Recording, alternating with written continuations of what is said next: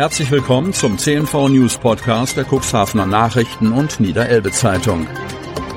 In einer täglichen Zusammenfassung erhalten Sie von Montag bis Samstag die wichtigsten Nachrichten in einem kompakten Format von sechs bis acht Minuten Länge. Am Mikrofon Dieter Büge. Donnerstag, 16. Februar 2023. Was bedeutet der Wolf für die Natur? Kreis Cuxhaven.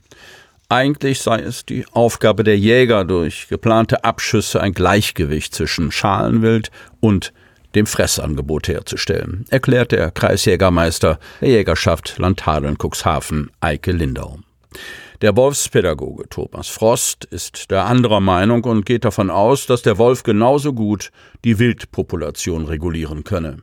Frost hat sich über fünf Jahre als Pädagoge aus- und weitergebildet. Zudem beschäftigt er sich seit 26 Jahren mit dem Wolf, seinen Verhaltensweisen sowie den Auswirkungen auf sein Umfeld. Er versuche, die Menschen über den Wolf aufzuklären und bilde die Mitte zwischen Pro und Contra. Frost ist überzeugt davon, dass der Wolf einen Nutzen für die Natur hat. Dadurch, dass der Wolf sein Revier markiert, erzeugt er überall Wolfsduft. Auch an kleinen Bäumen und Setzlingen setzt der Wolf seine Duftmarke. Das Wild nimmt diesen Duft wahr und wechselt an einen anderen Ort zum Fressen, erklärt der Wolfspädagoge. Der Wolf sorge somit dafür, dass die Fressschäden weiter gestreut werden und nicht nur punktuell auftreten. Dadurch könne sich die Natur besser von diesen Schäden erholen. Frost ergänzt, außerdem ist es wichtig, dass der Wolf die schwachen Tiere entnimmt, dadurch reguliert er die Population des Wildes. Im Frühling sind das die Jungtiere und im Winter die älteren und schwachen Tiere. Durch dieses Jagdverhalten würde der Wolf auch die Ausbreitung von Krankheiten verringern, da die schwachen Tiere meistens auch die kranken Tiere seien. Laut Frost sollten die Jäger einige ihrer Aufgaben an den Wolf zurückgeben. Das sehen wir als Jäger anders, entgegnet Kreisjägermeister Eike Lindau. Die Natur regelt sich nun mal nicht von selbst. Das wäre schön, aber es funktioniert so nicht. Dafür ist das Zusammenspiel der verschiedenen Akteure zu kompliziert, weiß Lindau. Lindau erklärt, dass die Jägerschaft die Populationsgrößen des Schalenwilds überprüft und dadurch die geplanten Abschüsse vollziehen kann. Der Wolf könne das so nicht. Durch den Wolf ändert das Wild sein Verhalten. Die Bejagung wird dadurch schwieriger, sagt der Kreisjägermeister. Zoll geht gegen Schwarzarbeit oder Mindestlohnverstöße vor.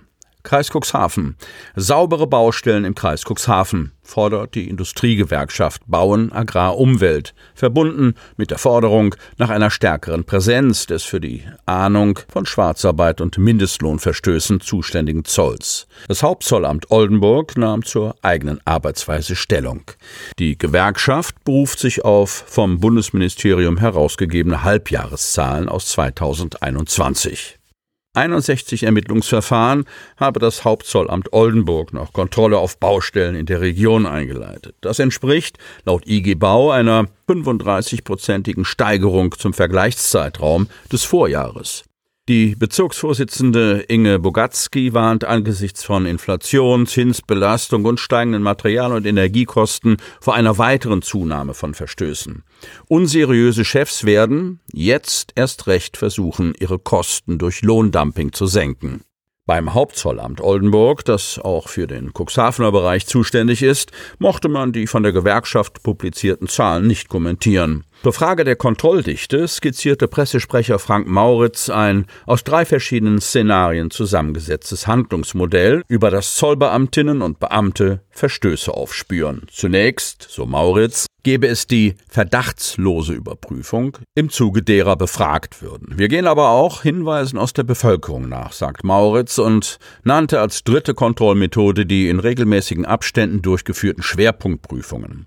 In einer länderübergreifenden Aktion nehme der Zoll dabei bestimmte Branchen unter die Lupe. Wir stellen uns dabei auf die einzelnen Gewerbe ein, so der Zollsprecher, und wies darauf hin, dass die Maßnahme 24-7, also rund um die Uhr und auch an den Wochenenden stattfinden könnten. Entscheidend sei dieser Aspekt beispielsweise bei einer Überprüfung der Beschäftigungsverhältnisse in Clubs oder Diskotheken. Die Frage, inwieweit das von der IG Bau ebenfalls angesprochene Mindestlohngesetz zu einem Anstieg der Verfahren geführt hat, lässt sich aus Zollsicht nur schwer pauschal beantworten. Aber es ist sicher nicht so, dass wir arbeitslos werden, merkte Frank Mauritz an. Zur Gewerkschaftsforderung, dass der Staat sicherstellen müsse, dass kriminelle Praktiken auf Baustellen keine Chance mehr haben, äußerte er sich klipp und klar. Der Zoll habe einen gesetzlichen Prüfauftrag und dem kommen wir auch erfolgreich nach. Genderneutrale Toiletten als neuer Standard. Kreis Cuxhaven. Unisex-Toiletten sind an Schulen in Niedersachsen keine Seltenheit mehr. Und es dürften noch mehr werden. Doch nicht überall wird die Notwendigkeit gesehen, extra Toiletten in Schulen zu bauen. So ist der Stand im Kreis Cuxhaven. Wurde früher noch zwischen WCs für Jungen und Mädchen unterschieden, gibt es immer häufiger nur noch gemeinsame Toiletten für alle Schülerinnen und Schüler. Sie sind aber bisher nicht der Regelfall. Der Landkreis Cuxhaven teilt mit, dass er als Schulträger sensibel mit diesem Thema umgehe. Unisex-Toiletten für non-binäre Menschen, also Menschen, die sich weder als männlich noch weiblich verstehen, gibt es bislang aber keine. Wir stehen im Austausch mit den Schulen, so Landkreissprecherin Kirsten van der Lied. Bisher seien von den Schulen aber nur vereinzelt Fragen zu dem Thema aufgekommen, die jeweils individuell gelöst werden konnten. Derzeit ist nicht vorgesehen, bei Schulbaumaßnahmen grundsätzlich zusätzliche Unisex-Toiletten im Bestand einzurichten, teilt die Kreissprecherin mit. Das sei aus Platzgründen häufig nur schwer realisierbar. Und wenn man ausschließlich auf Unisex-Toiletten setzt, das sei laut von der Lied nach der geltenden Arbeitsstättenrichtlinie zumindest für die Lehrkräfte keine Alternative. Die Verordnung verlangt weiterhin für weibliche und männliche Beschäftigte getrennte Sanitärräume. In Schulneubauten werden in der Regel zusätzlich zu den WCs für Lehrkräfte im Verwaltungsbereich noch Einzel-WCs im jeweiligen Unterrichtscluster geplant. Diese sind geschlechterneutral eingerichtet, so von der Lied. Im Grundsatz dienen sie zwar der Einhaltung möglichst kurzer Wege, können aber, da sie zusätzlich errichtet werden und keine Verpflichtung darstellen, bei Bedarf auch für Schülerinnen und Schüler des dritten Geschlechts umgewidmet werden.